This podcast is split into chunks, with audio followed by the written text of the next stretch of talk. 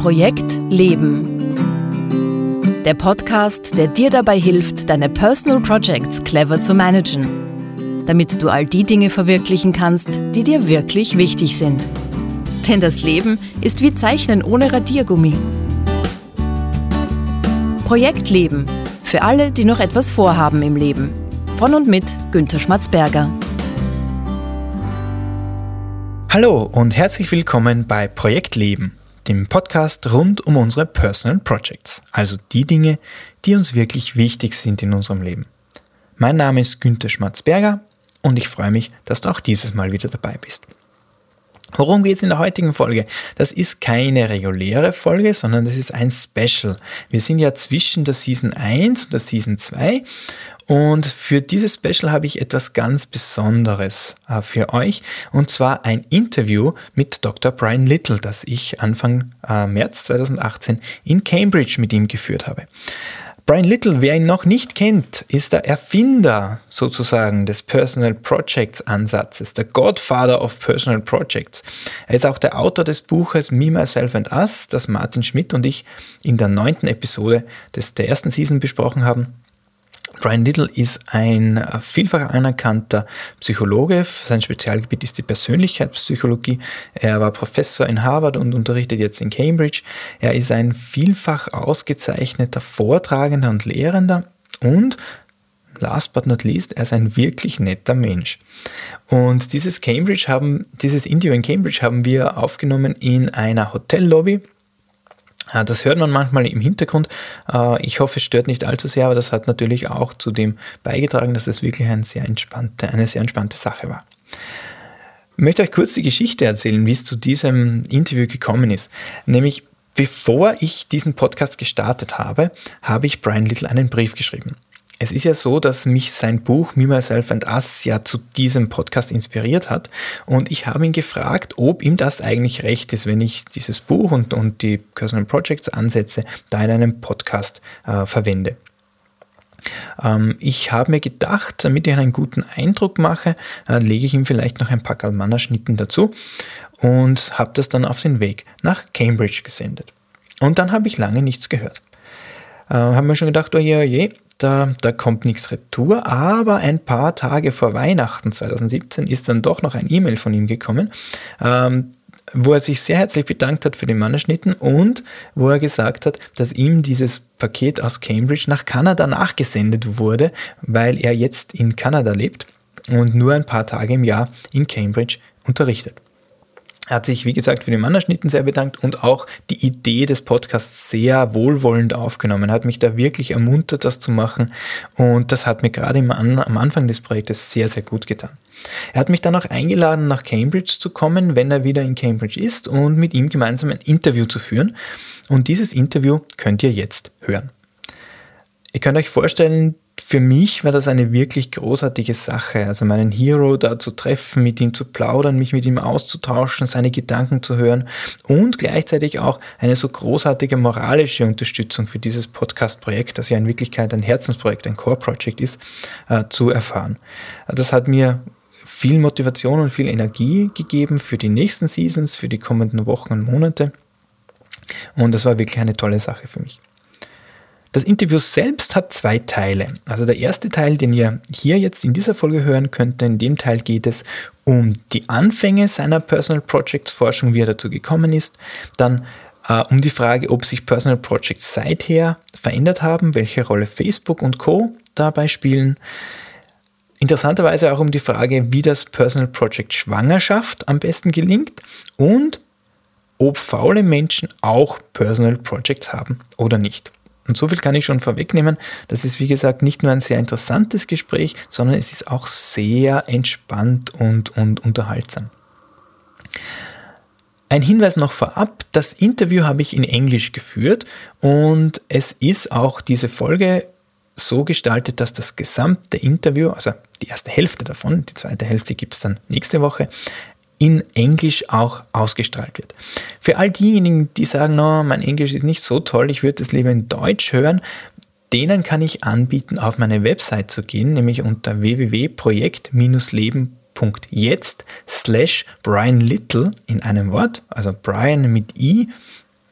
und Little wie klein. Da gibt es eine Zusammenfassung des Interviews auch auf Deutsch. Also wer das lieber Deutsch nachlesen statt Englisch hören möchte, auf www.projekt-leben.jetzt slash Brian Little es das zum Nachlesen. Jetzt aber viel Spaß und Inspiration mit dem Interview von Brian Little. I'm sitting here in a lovely hotel in Cambridge, England, and right next to me is Professor Brian Little. My listeners know about Professor Little already. He has a fan community in Austria already because uh, he is the inventor or the godfather of personal projects. Uh, welcome to the show, Brian. Thank you, Gunter, very much. I'm delighted to be here and really interested in what you're doing in this podcast. Brian, you've been studying personal projects for most of your professional life. But how did this all come about? Where did you discover personal project, or where did personal projects discover you? well, the latter is probably better. I uh, I was thinking of, of of tracing back the origins of my project about projects, and um, a pivotal point was when I was still an undergraduate and I um, was in the field of neuropsychology and I was all set to go to Berkeley uh, to study acetylcholinesterase and activity in the brains of small rodents. And I was looking for um, the uh, an atlas of the brain, which um, I needed for some analysis I was doing. And I reached up in the college library and instead of the stereotaxic atlas of the brain, what came down was a misplaced copy of a book by George Kelly called The Psychology of Personal Constructs. And George Kelly's work, which I um, uh, spend a bit of time on in the uh, Meine Ich uh, die anderen und wir, um, is um, looks at how our lives are channeled by the personal constructs, which are goggles like that through which we see the world. So some people see the world as as um, in terms of I've got power, he doesn't have power. I'm tall, he's short. Others look at nice, warm, and we constrain ourselves by the way in which we mount and deploy our personal constructs. So I began reading this. It wasn't what I'd gone to the library for at all. And I sat down on the floor, and about seven hours later, I got up and I said, I don't want to study rat brains. I want to study human personality through the goggles of personal construct theory.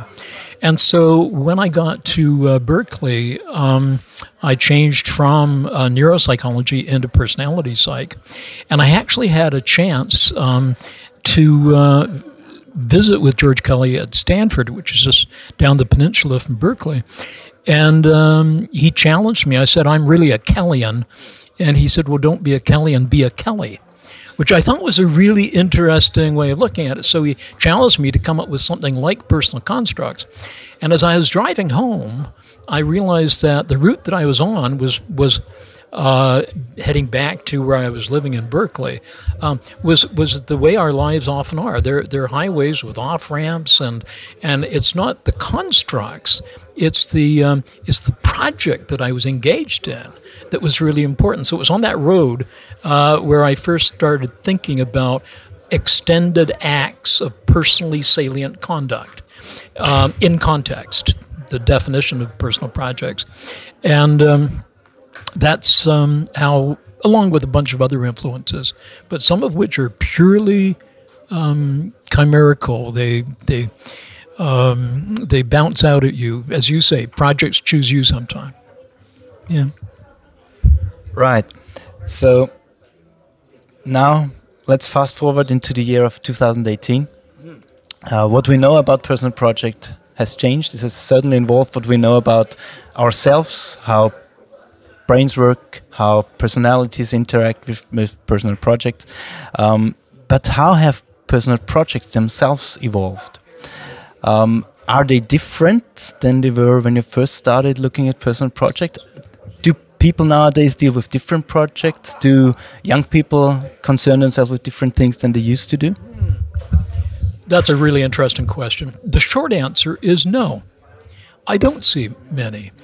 Um, the the fundamental things go by, and uh, it's uh, what are the fundamental things apply as life goes by. You know, time goes by, right?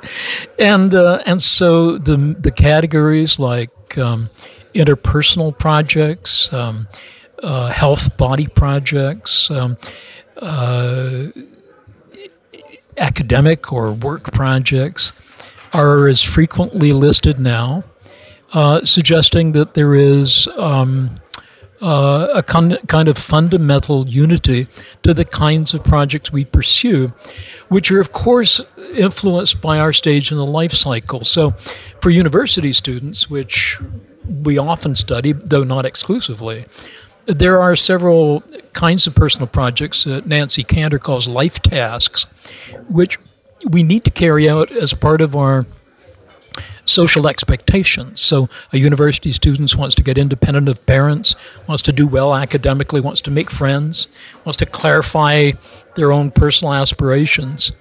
And every year you see these same projects emerging and and trying to uh, claim the time and resources of the individual who's pursuing them. And um, but if you start looking at the appraisals of the projects, then you begin to get some interesting possibilities. And I haven't actually looked at this yet, but I'm sure we're going to discover it, which is that the visibility of your projects, which used to vary quite a bit around an average score of about six out of 10. I bet now these, these projects that people list in their matrix are, are far more visible to others because of Facebook. And so um, it would be really interesting to see if that means that people now have more support for their projects, which, as you know, is one of the um, factors of a connection with others that we think is important, one of the big five factors within Project Pursuit. So the content remains roughly the same, but the appraisals may change over time. Yeah at least on some of the dimensions. But most of the dimensions, even there, um, one of my doctoral students actually looked at um, the similarities and the appraisals over time. Visibility um, hadn't changed up until 1990, but boy, after 1990, I suspect, or after Facebook, which was what 2005 or something, yeah, um, I, I, that would be a fascinating study to run, is to see if things have changed there. So Facebook is kind of like a photo album of personal projects, right? So would you say we'll learn more about people by seeing more of their personal projects on Facebook? That that's an interesting question. Um, we will learn more about their daily activities, the meanings behind those activities, the appraisals of them. Um, I think require further further probing. we have such limited ways of expressing ourselves, ironically, on Facebook. Looking, for example, at the equivalent of the project dimensions that we use, such as how much control do you have? How visible are, to, are they to other people? How enjoyable are they? Um, how much joy do you experience in this project? These are things that often aren't accessed in Facebook status updates. Just say, I'm going to the gym. Um, how do you feel about that? Terrible. or awesome. And and or I'm picking up my daughter at school. How do you feel about that? Bored or elated. I can't wait to see her. And I think that the combination of the content of the project and the appraisal you give of it is is really crucial. And there are really marked individual differences in how we appraise those similar things that we all list on Facebook. So I think there's more to. I think we need to go beyond Facebook validity. Right. Yeah. But this would explain why some people show photos of their meals, their dinners, and and and because they they see, um, they have a sense of meaning in that, and other people don't. I, I can honestly. Well, I I don't. I lurk on a Facebook a Facebook account that my daughter set up for me. I never I never use it. Uh, I use LinkedIn. Uh, and I lose. Uh, I use Twitter a lot, but uh, Facebook, no. I have yet to post a picture of my of my uh, of my dinner or brushing my teeth or anything like that at all.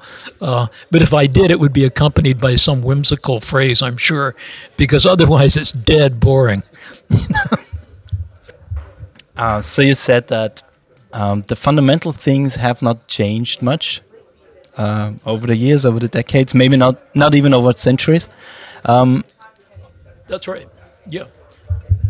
Yeah, I think that there are some fundamental things um, that that do apply that we need to um, uh, form relations with others. We're a deeply social animal, and connection with others through joint projects is critical. We found that one of the best predictors of a long term relationship um, being sustainable is uh, the emotional support in your projects of the other person uh, and sharing projects.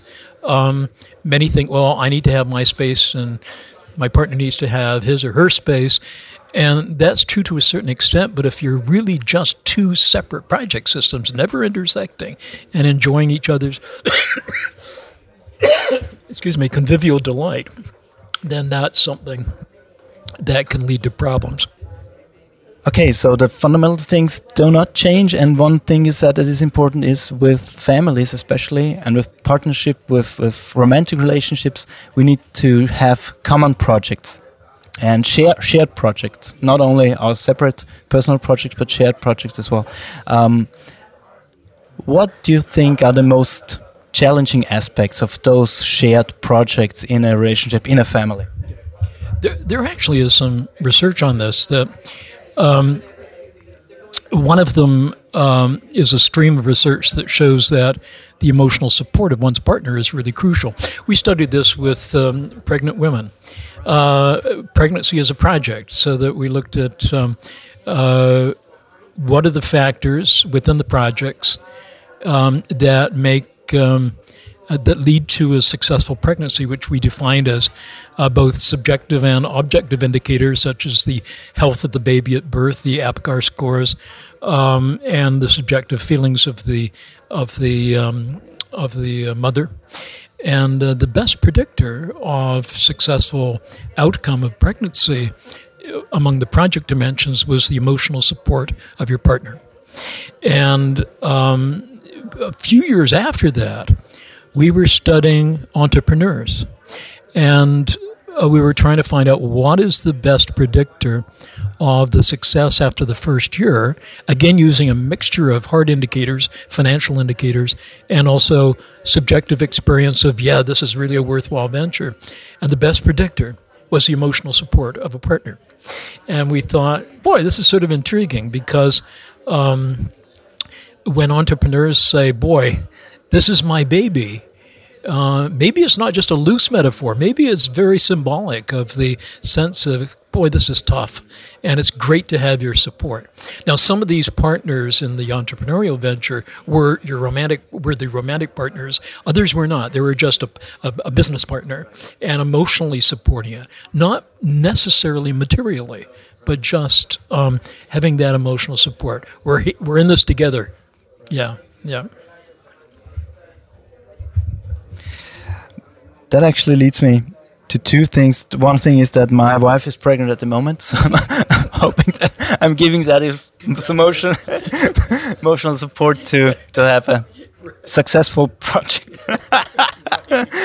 and the other thing is that um, one of my listeners um, sent me a question, and he's an entrepreneur, and he said that um, he did the project dump, which you know he's written down all of his projects, and he came up with uh, within a few minutes, actually, 15 or, or 20 minutes, uh, with over 100, over 100 uh, personal projects. And he asked me, uh, can this actually be? You know, what's wrong with me to have such a huge amount of personal projects, and how can I actually uh, realistically manage this huge amount of personal projects?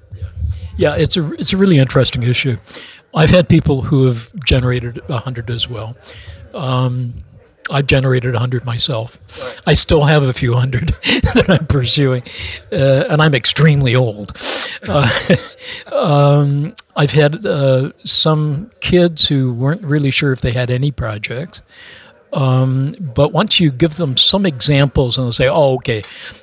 And very old people, um, at least early on when we were studying this, they would say that, um, you mean like fixing the shed?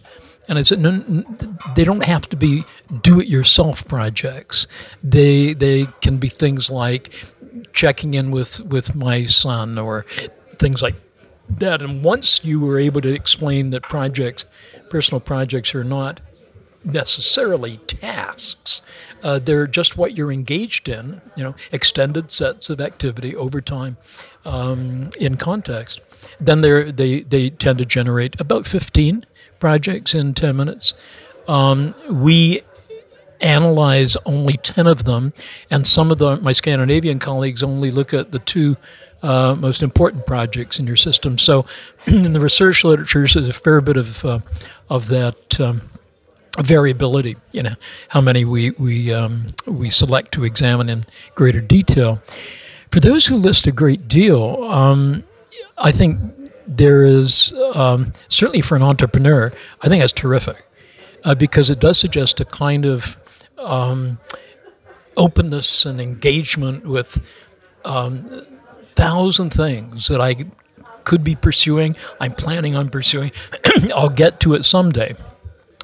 And actually, I mean, it, it's a little bit like giving birth, if I can continue on our maternity metaphor here um, that, that, there's a, fa- a, phrase that George Kelly used, which talked about the dilation of your constructs. And I think you have dilated project systems where you, you're open wide to a whole bunch of possibilities. But if you want to get anything delivered, you got to push at some stage. Yeah, this is a gynecological metaphor. I have no right appropriating as a male, I, I have to say.